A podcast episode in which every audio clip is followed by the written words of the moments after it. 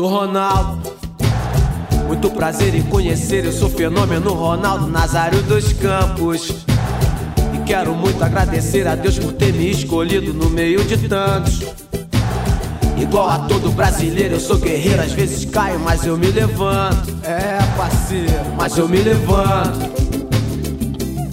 Olá, futeboleiros! The Pitch Invaders, episódio 21 no ar. Podcast do projeto Future invadindo seu PC ou smartphone. Eu, Eduardo Dias, sou o host em mais essa invasão futeboleira desde Porto Alegre, no Rio Grande do Sul. Assine nosso feed no iTunes, no SoundCloud ou no Stitcher. Para quem nos ouve pelo iTunes, acesse a aba de opinião, faça seu review e deixe algumas estrelinhas marcadas por lá, e assim aumentaremos o alcance da nossa invasão. A opinião dos nossos invasores já tem nos posicionado melhor no ranking e nas buscas do iTunes. A invasão futeboleira está só começando. Hora da conexão com o nosso pit invader Vinícius Fernandes. Dale, Vini! Dale, Eduardo. Dale, Gabriel. Dale, Almar, nosso convidado. Vamos falar muito de futebol, de futebol europeu. Conexão também com o nosso terceiro invasor, Gabriel Correia. Dale, Gabriel! Dali Eduardo, Vini, também é o Myron aí, nossa ilustre presença no Pitch Invaders. Vamos, vamos lá para mais um episódio número 21.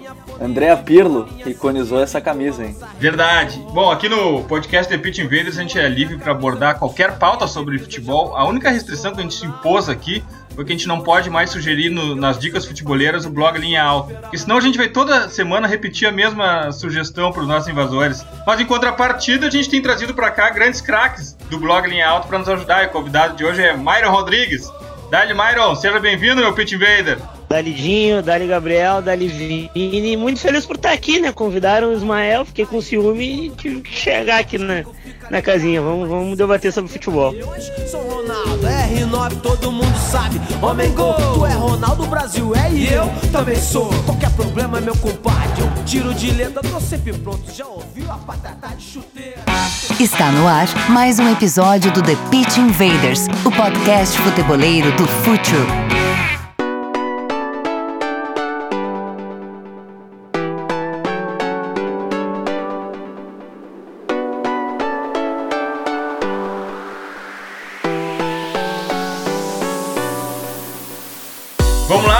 Lá, o Myron veio aqui hoje com uma missão que o podcast deu para ele e foi cumprida com grande honra. A gente quer saber quais são as 10 joias mundiais que estão invadindo o mainstream nessa temporada.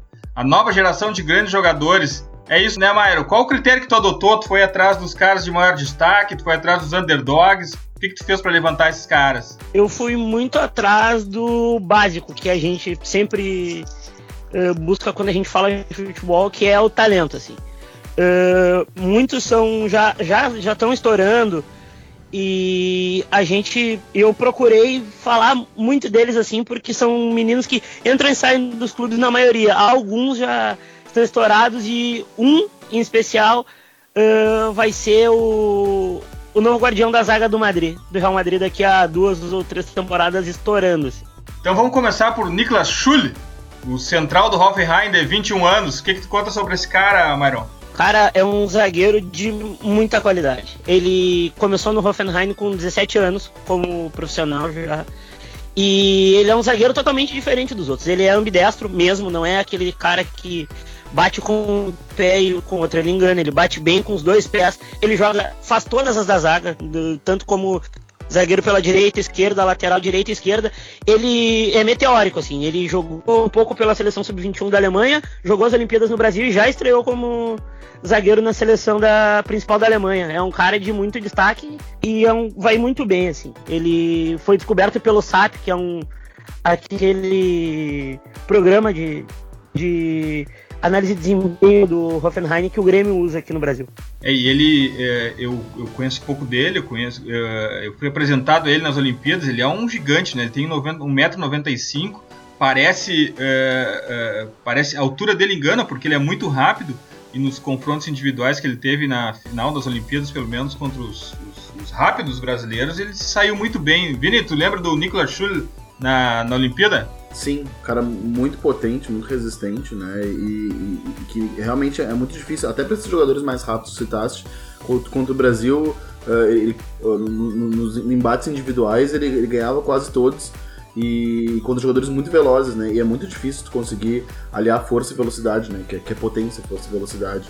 E esse jogador me parece concentrar isso. E mesmo assim, é, é, interessante ver que o Sul, ele, ele é um cara grande, potente e também tem uma saída de bola bem interessante, assim, um jogador que vi muitas pessoas comparando com o Hummels nessa questão de saída de bola e no Hoffenheim, mesmo não sendo um grande clube hoje na Alemanha, ele vem se destacando, vem fazendo uma dupla até interessante com, com o Fabian Schär lá, justamente por isso, né? São jogadores altos, fortes e que mesmo assim tem uma saída de bola qualificada para os seus plantéis. Vamos adiante. Kelechi Anacho, eu não sei nem se eu acertei o nome dele direito. Esse é o nigeriano do City, fez 20 anos agora, 3 de outubro, da geração 96, Myron. Ah, o Kelechi, fala, é, mas é Rianacho. Kelechi Rianacho. Isso, não, ele é um. Ele é. Ele. O, as pessoas costumam dizer que ele é o nigeriano mais talentoso pós-Ocoxa, assim. Ele alia muita técnica, muito drible, muita vitória pessoal.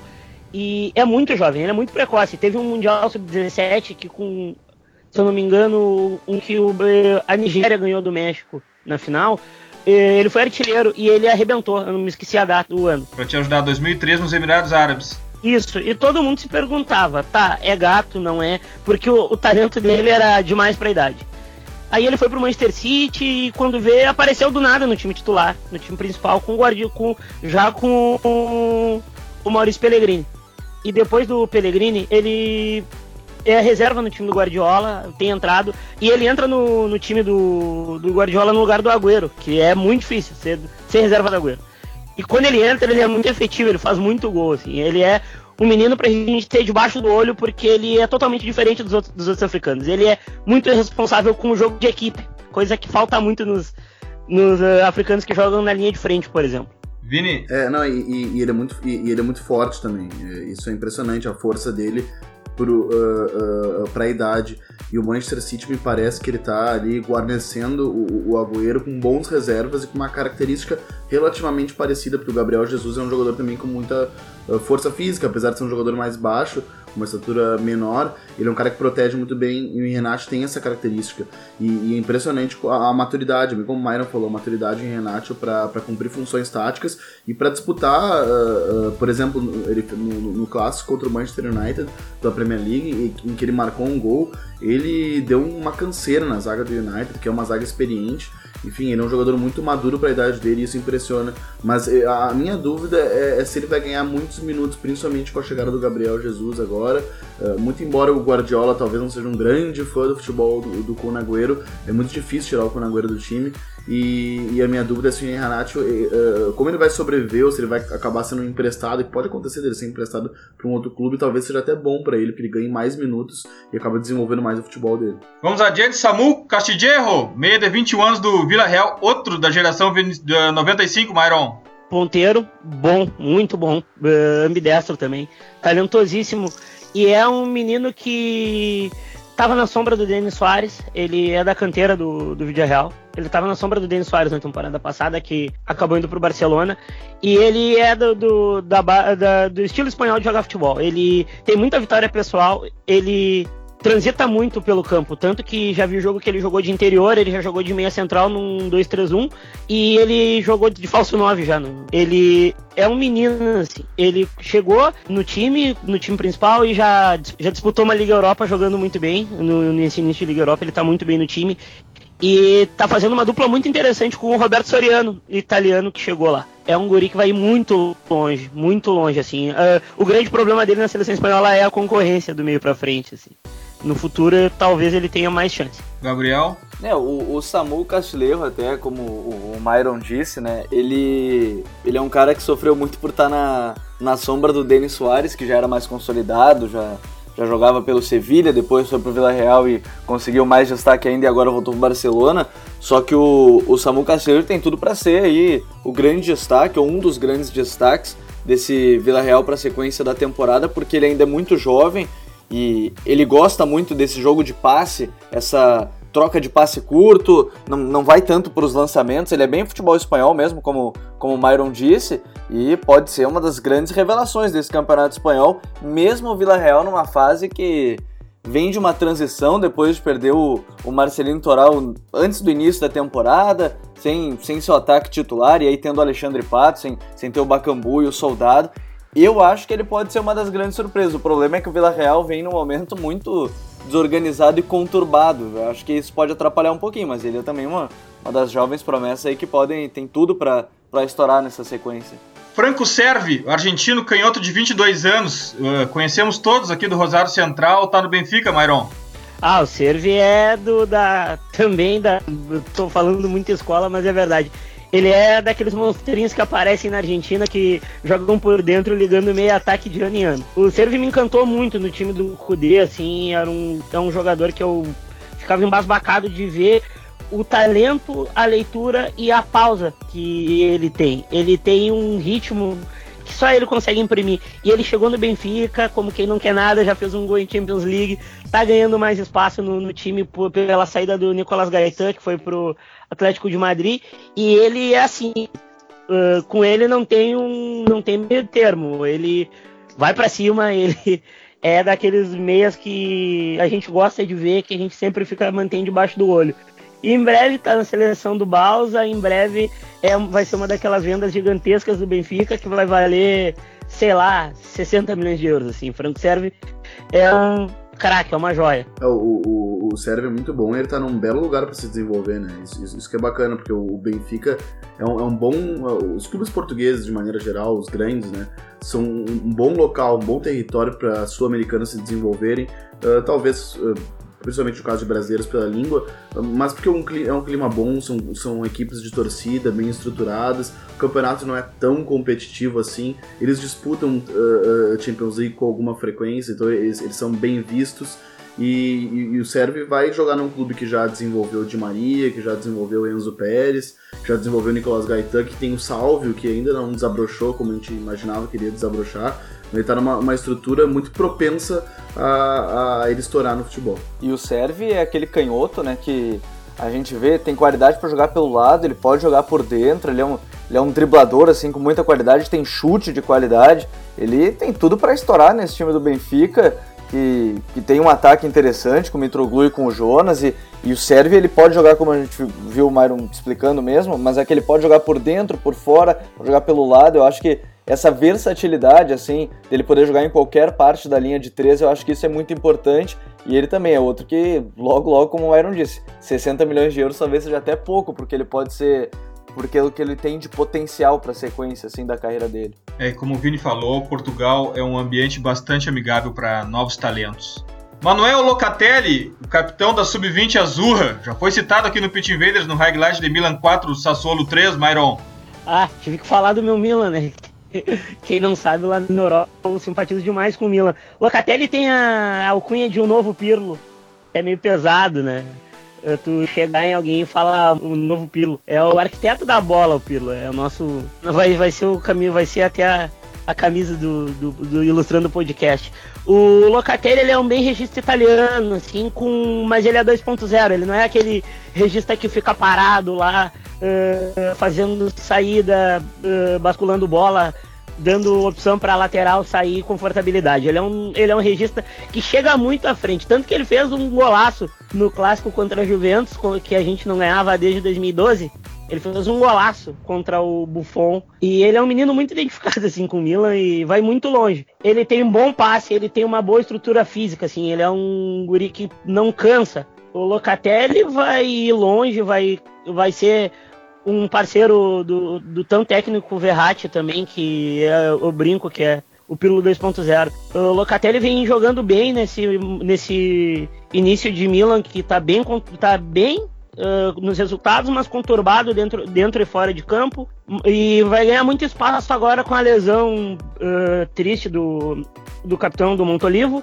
E é um menino que vai muito longe, tem tudo para ser uma bandeira histórica desse novo Milan que tá se reerguendo. Christian Pulisic, já outra figurinha carimbada aqui no The Pitch Invaders, o meia de 18 anos nascido na Pensilvânia, nos Estados Unidos, e que também tem a nacionalidade croata um pouco forçada para poder jogar na Bundesliga. Myron, quem é Christian Pulisic? O Capitão América, como, como dizem dele na Alemanha. Ele é um meia uh, baixinho, assim, de muita mobilidade, muito drible, muita vitória pessoal e muito talento. Thomas Tuchel aposta nele, nele e em tantos outros jovens uh, como gente grande. O, o Tuchel ele é um cara que dá muitos minutos, ele dá muito espaço pro jovem se desenvolver e não é em qualquer jogo. É assim, é, é jogo grande contra o Bayern na, na Baviera ou contra o Real Madrid em casa, no, no Duna.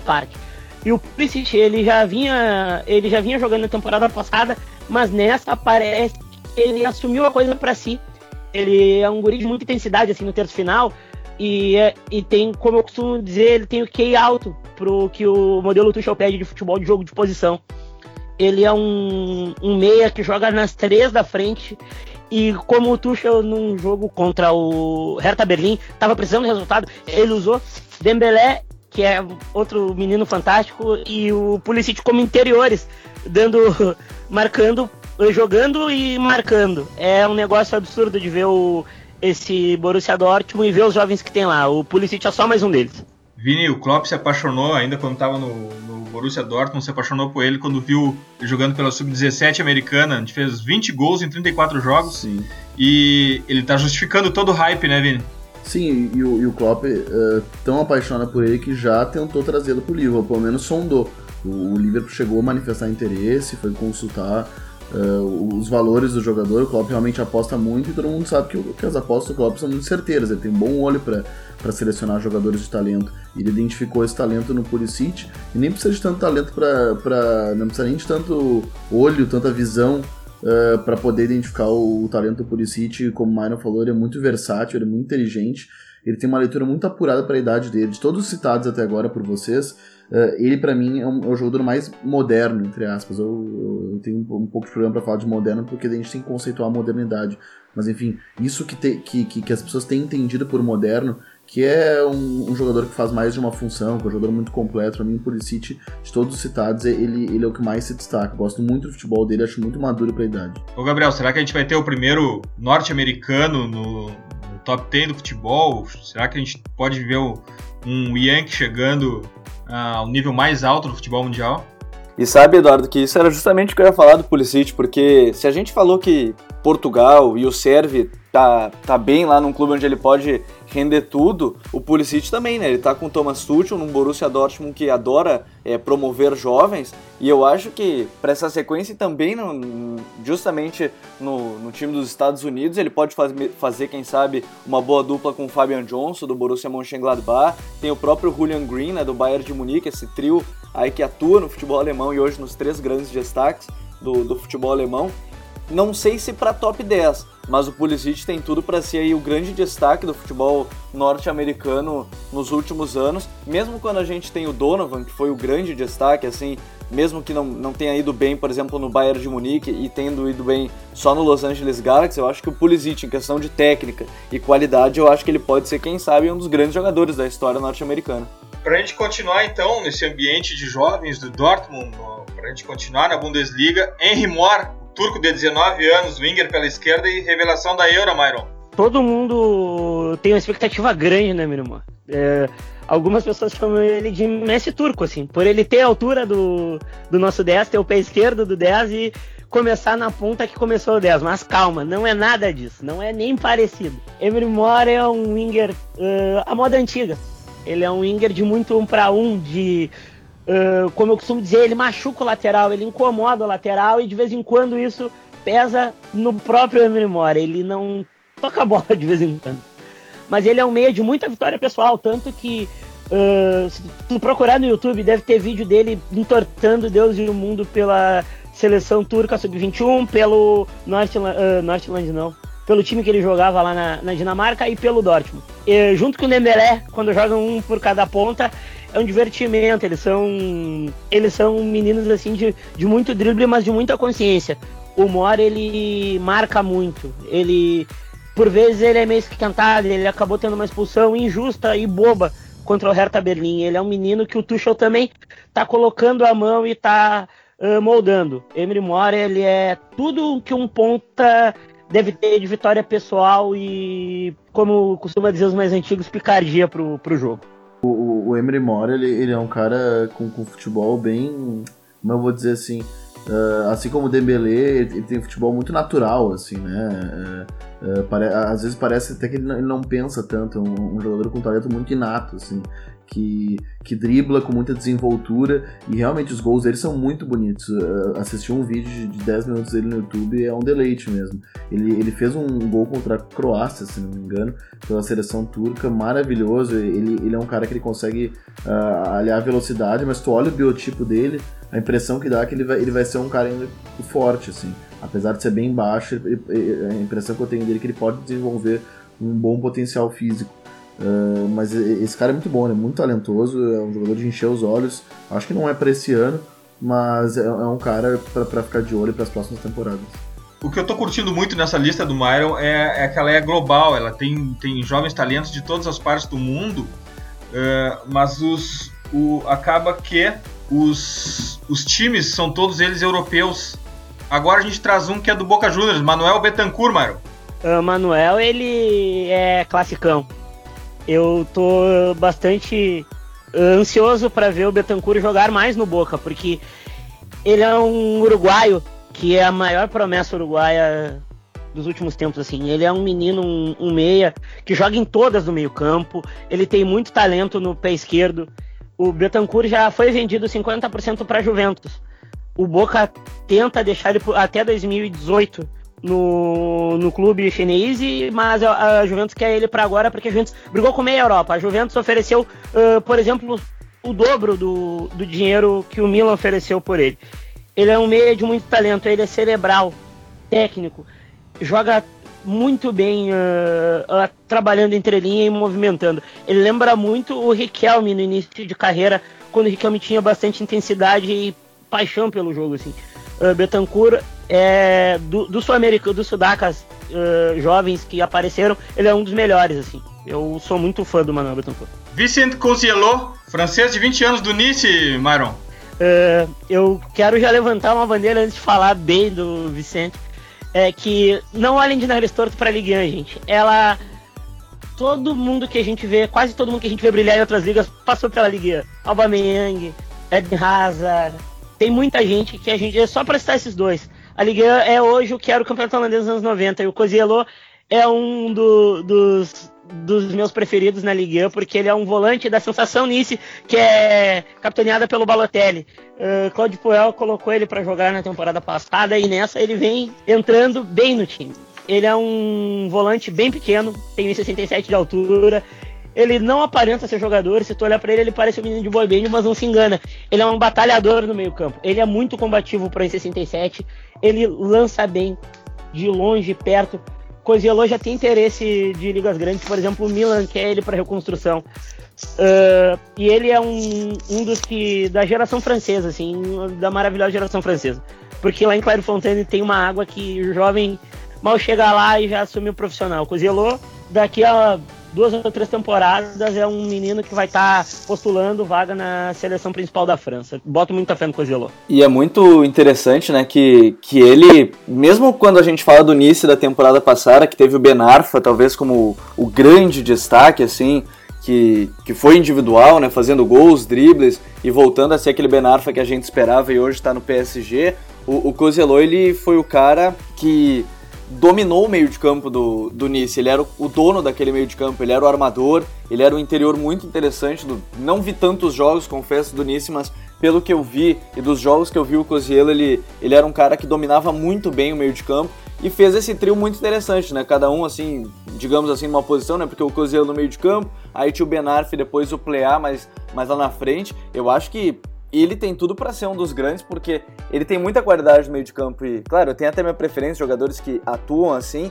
mas ele é um cara intenso, ele tem velocidade, ele, ele tem muita intensidade para fazer essa transição defensiva, ofensiva. Eu acho que eu concordo com o Myron, acho que ele logo vai ser um dos bons aí dessa boa geração francesa que vem todo ano e agora cada vez mais surgindo um bom jogador atrás do outro. Gonçalo Guedes, o português de 19 anos do Benfica e da seleção sub-20, Myron.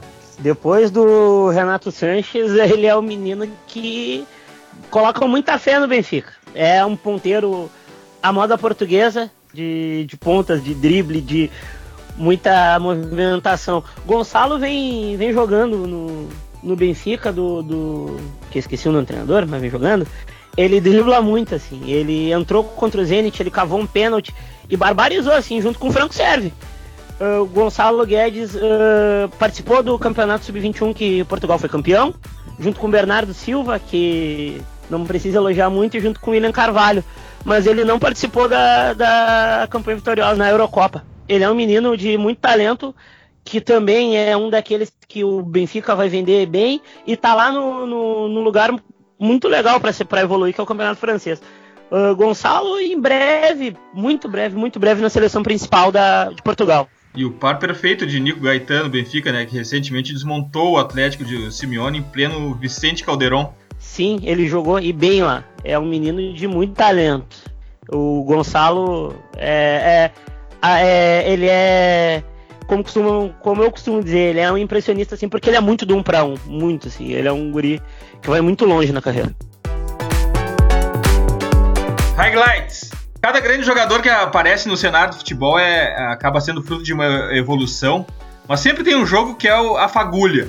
A gente já deu um spoiler aqui do regista Manuel Locatelli do Milan, tanto nessa lista de joias que o Myron trouxe pra gente hoje, quando também a gente fez o highlight de Milan versus Sassuolo. A gente fez, falou do grande gol dele naquela virada impressionante, mas nada foi tão grande quanto esse Milan 1 Juve 0. Pelo, tanto pelo tamanho do adversário quanto pelo winner que ele acabou marcando.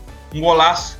Eu não sei se essa noite ainda será lembrada como a, a noite que o capitão da seleção sub-20 eh, fez sua primeira grande glória na carreira ou se apenas foi uma noite inesquecível dessas estrelas que se apagam rapidamente.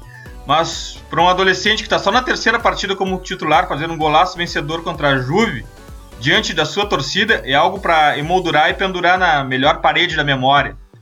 E para os jovens parece que a porta de entrada é sempre a mesma, impossibilidade de algum titular, e como o Myron falou antes, no caso dele não foi diferente, foi, foi a lesão de Montolivo que acabou usando ele a titular. Locatelli é um baita no regista e estava também na frente do também muito jovem Romagnoli e de paleta. Começou o time todo do Milan, assim como ele começou inseguro e, e titubeante, como era de se esperar.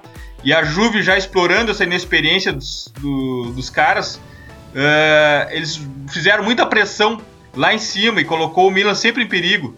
Também porque Bonaventura teve muito acima da posição normal para ocupar um pouco o Hernandes e se afastou de Locatelli, deixou o, o Locatelli uh, com muita, muita função para aquela para aquele primeiro terço do campo ali e dificultou muito a saída de bola. Uh, se por um lado na parte ofensiva o Baca afundou entre Barzagli, Bonucci e Benatia. Higuaín também não, não apareceu vigiado muito de perto pelo atento Paleta. E quando o Dybala saiu machucado, a, imag a imaginação da Juve acabou indo embora junto. Ainda assim, a Juve teve um gol mal, mal anulado antes do grande momento do jogo, aos 20 do segundo tempo, quando o Locatelli apareceu para o mundo na sua grande noite, acertando um chutaço e explodindo o San Siro. O jogo acabou todo no campo do Milan. A Juve foi para cima, pressionou e no último minuto apareceu outro jovem, Donnarumma. Fez um milagre e o imponderável acabou acontecendo. Milan ganhando da Juve com a força dos jovens. O Cálcio está vivo. Vini, teu highlight. Meu highlight vai para Liverpool 2, Tottenham 1. Uh, foi um, um, jogo pela, pela Copa da, da, Liga Inglesa, né? Vale pelas oitavas de final. Os dois treinadores eles optaram por times bem experimentais, assim, vamos dizer dessa forma, com muitos jogadores jovens e uma, uma clara priorização de ambos, né? A Premier League, onde eles estão bem colocados, estão, estão no topo. O Liverpool em, segundo, em, em, primeiro, dividindo a liderança com outros times, e o Tottenham em segundo também na mesma condição. Uh, o Liverpool, uh, a gente pode ver alguns jovens que não costumam frequentar tanto o, o time principal, a gente viu o, o o Stewart, o uh, Alexander Arnold e o Marco Gruy, que são jogadores muito talentosos, que se fala muito uh, neles, são promessas, eles ganharam oportunidades, uh, já o Tottenham do Pochettino uh, escalou alguns caras como o Harry Winks, tem 20 anos, o Carter Vickers, que é um zagueiro americano de 18 anos, muito físico, e o Joshua Onomar, também é uma promessa da, da, da, da, base tão frutífera do Tottenham, né? Tem só 19 anos, enfim, eram, eram times muito jovens em campo, uh, mas apesar né, da, da, juventude, a despeito dessa juventude em campo, foi o Sturridge, que é um velho conhecido, que se destacou, ele fez os dois gols, o gol do Tottenham foi marcado por Jensen, que, enfim, tá tentando justificar a computação, né? Foram 17 milhões de libras investidos no Jensen e, e ele fez esse gol de pênalti. Uh, os, os, dois gols do Liverpool marcaram uh, pelo Sturridge, como eu disse, e, e foi muito legal porque o, o a, nessa terça, né, que foi quando aconteceu o jogo, o Sturridge ele foi muito contundente, ele criou chances de gol, ele foi muito participativo, porque é o que eu sempre digo, mais do que um Sturridge artilheiro, o que, o que a gente percebe que o Klopp quer é um Sturridge participativo e coletivamente envolvido, porque o, o time do Klopp, os jogadores, eles, eles, eles uh, são muito envolvidos, uh, o time faz um jogo de posição, muito forte, então um jogo apoiado, então todo mundo está sempre muito próximo, os jogadores rodam muito, tem pouca posição fixa, então uh, o, Klopp ele, ele, quer ver o Sturridge mais envolvido coletivamente nesse processo, muito mais do que o Sturridge artilheiro, até porque o Roberto Firmino está no lugar dele, nem faz tantos gols assim toda a rodada, mas é, se tornou um titular absoluto. Uh, mas apesar dos times estarem dispostos mais ou menos da mesma maneira, né, que eles jogam, uh, eu digo mais em, com relação ao sistema tático, uh, a, a, descaracterização né, das escalações acabou fazendo naturalmente que a partida perdesse qualidade. Uh, muitos erros de passe, uh, o Liverpool tem com algumas dificuldades para pressionar, o Tottenham para manter posse de bola, que são características das equipes principais, mas muito em virtude do, do, dos jovens jogadores. mas apesar disso, as equipes estavam se lançando muito à frente, acabou sendo um jogo muito franco, principalmente no segundo tempo. Foi bem legal de assistir. E também pela Copa uh, da Liga Inglesa, num dia depois, né? Esse jogo do Liverpool foi na terça. Na quarta-feira, United City se encontraram. Era para ser o jogo da redenção de dois grandes treinadores, né? Que outrora eram, eram intocáveis como os grandes treinadores do futebol mundial, os melhores treinadores do futebol mundial, Guardiola e Mourinho ainda são grandes treinadores, se enfrentaram. O Manchester United com o time eh, titular e o Manchester City com o time misto deu a lógica, o United ganhou o jogo por 1 a 0. Também não foi um jogo primor tecnicamente, mas foi um jogo de retomada de confiança para o Manchester United, está precisando, está numa fase muito ruim. E para o City eh, é a sexta partida sem vencer, é a sexta partida do Guardiola sem vencer e é a primeira vez na carreira dele que ele eh, atinge essa marca.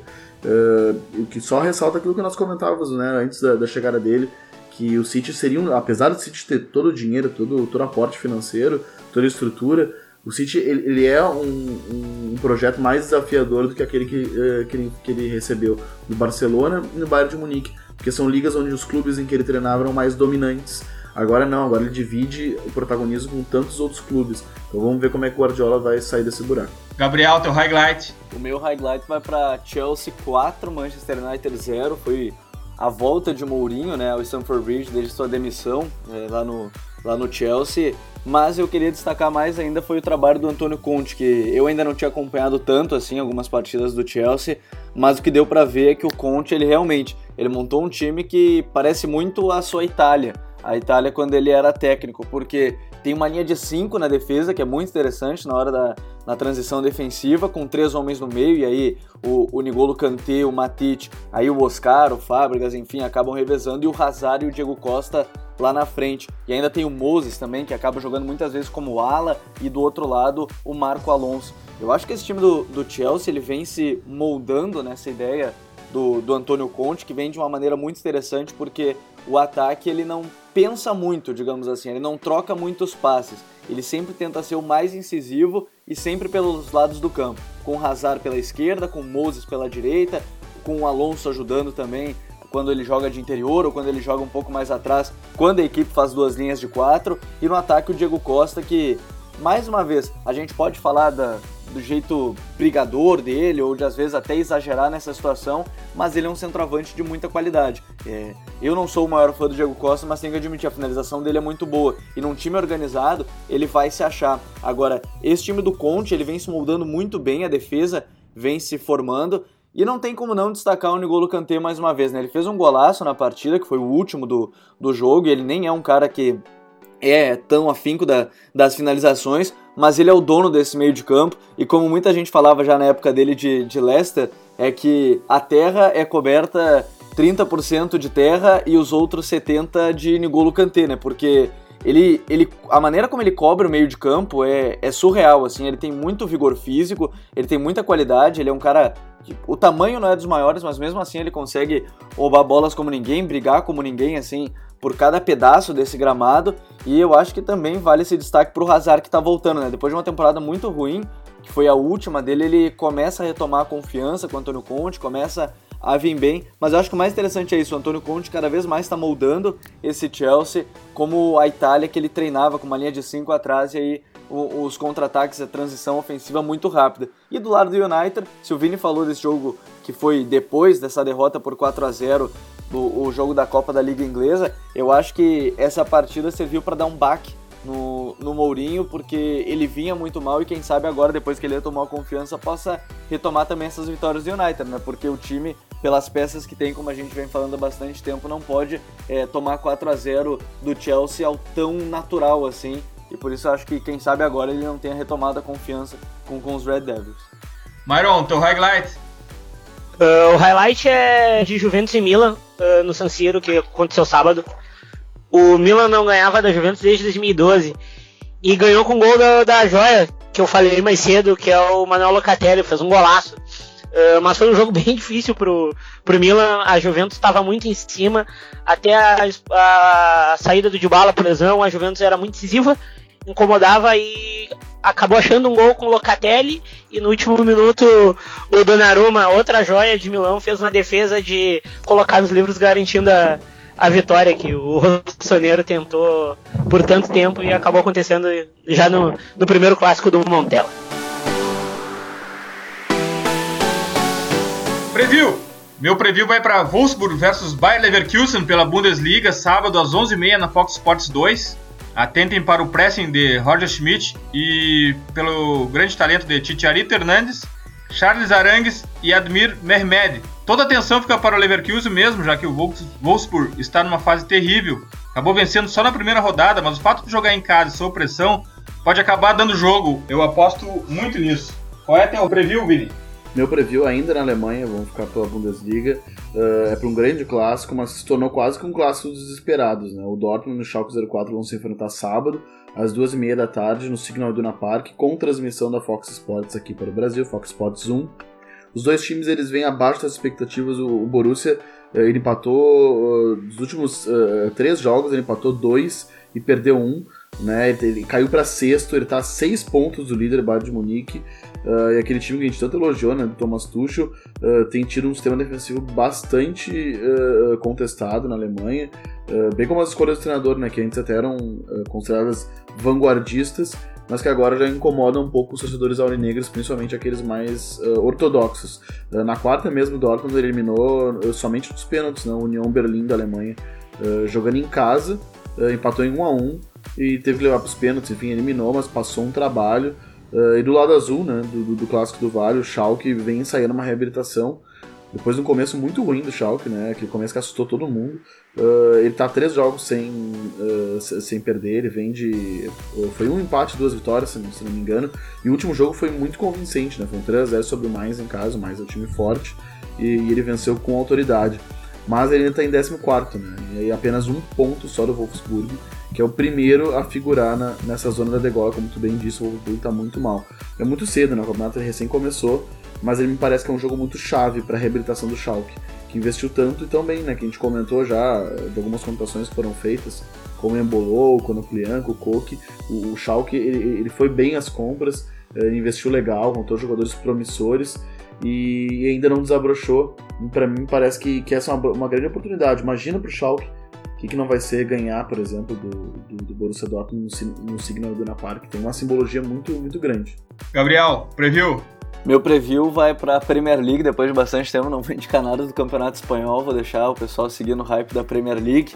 11h30 do domingo tem Everton e West Ham, eu acho que é, o West Ham vem retomando assim o, o, caminho que a gente ficou acostumado com o Billet na temporada passada, com o Payet, mas seguindo o nível de Dimitri Payet, ainda mais agora que ele está nomeado entre os 30 na, na bola de ouro da France Football contra o Everton no Goodson Park. Eu acho que vai ser um, um, grande jogo porque o Everton vem muito bem nessa temporada. Tem o Lukaku, mais uma vez, sendo aquele 9 que a gente sempre acompanhou nos últimos anos de Premier League. Eu acho que o Gaia é, é um bom meio-campista que eles contrataram e vem se destacando também na temporada. Eu acho que tem tudo para ser um grande duelo. Na temporada passada foi um, um bom jogo. Eu acho que tem tudo para seguir nesse ritmo, porque são duas equipes, digamos assim, emergentes na tentativa de brigar, quem sabe, para uma Europa League ou até mesmo beliscar a quarta vaga da, Liga dos Campeões, mas eu acho que tem tudo para ser um baita jogo lá no Goodson Park. Então, 11h30 do domingo aí com, com os canais ESPN, Everton e West Ham,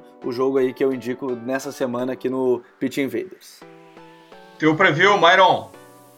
O meu preview é do campeonato francês, Lille e Paris Saint-Germain, que vai passar 4h30 na ESPN Brasil. Eu escolhi esse jogo porque o Paris Saint-Germain ele tá em início de trabalho, tendo a soberania financeira e de jogadores na França. É um início bem complicado assim pro Paris Saint-Germain. Uh, e o Lille é um time que sempre incomoda, ainda mais porque vai jogar em casa. É um jogo que todo mundo deveria prestar atenção, ainda mais no nos jovens do Paris Saint-Germain que vai jogar. Kimpembe vai jogar, Uh, e, a, e, parece que vai jogar também o, o Aurier, tá voltando. É um jogo bem complicado pro Paris Saint-Germain. E olho no Lille que vai brigar por vaga na Liga Europa se tudo der certo nessa temporada. Dicas futeboleiras. Arrepia zagueiro. A minha dica da semana é um site em espanhol, mas de facílima compreensão para quem não, não domina o idioma. É o lapizarradeldt.com que tenho lido com bastante frequência, eles focam mais em análise tática e reflexão sobre o jogo. Inclusive, andei lendo um artigo sobre o projeto Tique Arce na seleção paraguaia. O foco é sempre o futebol sul-americano e acho inclusive a abordagem deles sobre futebol bem parecida com a proposta do Pitch Invaders. Lapizarradeldt.com é a minha dica futeboleira da semana. Vini, qual a tua dica? Minha dica futeboleira é o podcast Entre Linhas do meu amigo Leonardo Miranda, do blog Painel Tático do Globoesporte.com. E também divide com ele o, o, microfone do podcast o Renato Rodrigues do Data SPN. Ambos já foram invasores aqui do nosso podcast, né? Conhecem muito bem o futebol e estão lá disponibilizando seus conteúdos, seus conhecimentos gratuitamente. É uma boa pedida para quem gosta de análise de desempenho e, e debate sobre modelo de jogo. Muito legal a empreitada, parabéns pro Léo, parabéns pro Renato, vamos prestigiar. É, eu já assinei o feed e já ouvi o primeiro episódio também. Faço coro, recomendo muito. Graças, Vini. Valeu, mestre, valeu, Eduardo, valeu, Gabriel, valeu, Myron. Muito boa participação do Myron, gostei muito. Gabriel, tua dica futebolera? A minha dica futebolera, terminei durante a última semana agora de ler o Gol da Alemanha, o, o livro do Axel Torres com o André Schoen. Ele é da editora Grande Área, que é sempre é, é a que traz assim os livros que a gente, como Guardiola Confidencial, Mourinho Rockstar, o Seattle e o sucesso no futebol é, australiano. Então eu acho que futebol americano, né? é ótimo. No futebol é, americano e o gol da Alemanha ele é muito interessante, assim, ele tem o prefácio do Gerd Wenzel, né, comentarista dos canais ESPN. Ele é muito interessante porque quando a pessoa vê o nome, ela acredita que seja mais a visão do brasileiro quanto, quanto a, derrota do 7 a 1 no, no Estádio Mineirão, mas não, é o contrário. O Axel Torres é um jornalista espanhol que é muito é, interessado no futebol alemão e o André Schoen é nada mais é do que o professor de alemão dele e que fala é, sobre a visão dele do, do futebol alemão de maneira geral. Então o livro tem uma leitura muito tranquila, assim, ele é muito leve para se ler, é muito bom de ler porque vai contando em capítulos como Axel vê tal situação e como o André vai vendo é, as situações, é muito bacana. Eu aconselho bastante, assim, mais um, um baita trabalho assim da, da, grande área com o livro Gol da Alemanha, que até a, fora do Brasil ele tem um outro nome, né? Ele não é Gol da Alemanha porque acho que não traria tanto impacto para o brasileiro, porque fora daqui é Franz, Jürgen e Pep que basicamente são os três precursores dessa reformulação aí do futebol alemão. Então a minha dica vai para Gol da Alemanha. O pessoal quiser adquirir lá na grande área um baita livro aí para o pessoal que gosta de futebol e outras abordagens. É, um abraço para a galera do, da editora Grande Área aí que acabou dando um RT no Twitter aí para divulgar o nosso podcast The Pitch Invaders. Estamos na mesma trincheira pela reflexão e um pensamento e uma análise mais profunda do futebol. Graças, Gabriel. Valeu, Eduardo. Valeu, Vini. Agradecer essa participação muito boa do Myron e quem sabe ele não apareça mais vezes, né? Muito boa participação do Myron. Um abraço a todos aí, todos os invasores. Myron, qual a tua dica futeboleira? A minha dica futeboleira é o Projeto Panenka que é uma revista espanhola e ela tem na internet também. Ela fala não só de análise tática, ela fala muito de cultura de futebol e uh, indica documentários, uh, livros, tudo em espanhol. Tem no tem uh, tem página na internet que é o Panenka P-A-N-K-E, é o Panenka, o jogador.org, panenka.org. Ela é bem legal assim e dá para assinar para todo mundo se se der certo. Graças, Myron. Obrigado, blog Linha Alta. Cara, eu que agradeço. Eu gosto muito do projeto de vocês, sou amigo do, do, dos três, então sou meio suspeito para falar. Eu tô muito feliz de estar aqui, uh, aprendendo e trocando muita ideia sobre futebol, que é o que a gente mais gosta, e futebol pelo um viés diferente, um viés mais uh, não culto, mas um viés um pouco mais estudado da coisa. Eu tô muito feliz e vocês sabem, quando precisar chamar, eu venho aqui, coloco a camisa e invado o campo junto com vocês, beleza? Obrigado, gente. Eu deixo uma mensagem final aqui. Eu acho que os demais invasores e todos os nossos seguidores no The Pit Invaders vão concordar. Nosso máximo respeito a Carlos Alberto, capitão do Tri, capitão da obra-prima do futebol inspiração para o ideal de futebol perfeito dentro de campo. Fica aqui nossa lembrança e a nossa imagem eterna daquele gol contra a Itália e dele levantando a taça da maior obra-prima que o futebol já produziu. E não esqueçam, The Pitch Invaders, o podcast do Projeto Future, está no iTunes, no Stitcher e no SoundCloud. Assine nosso feed. Lembrando que todas as trilhas que rolam aqui no The Pitch Invaders estão na nossa playlist hashtag We Love Football do Future FC no Spotify. Dê uma olhada também na melhor galeria de futebol culture do Instagram, do perfil Future FC. E siga-nos no Facebook, Instagram, Spotify e Twitter, arroba Future FC. Abraço e até a próxima invasão de Pitch Invaders! 41 minutos de luta. E vamos ter a palavra daqui a pouco de Sua Excelência, o senhor Presidente da República. Bola entregue na direção de Clodoaldo. Dribla um, dribla dois. É o epílogo de uma festa verde-amarela. Bola para Rivelino. Rivelino para Jair. Correu pela ponta esquerda, fraiu o Paquete, passou por ele. Lança a pelota Pelé. Pelé dominou. Carlos Alberto está livre. Correu, Carlinhos, atirou. Gol! Gol!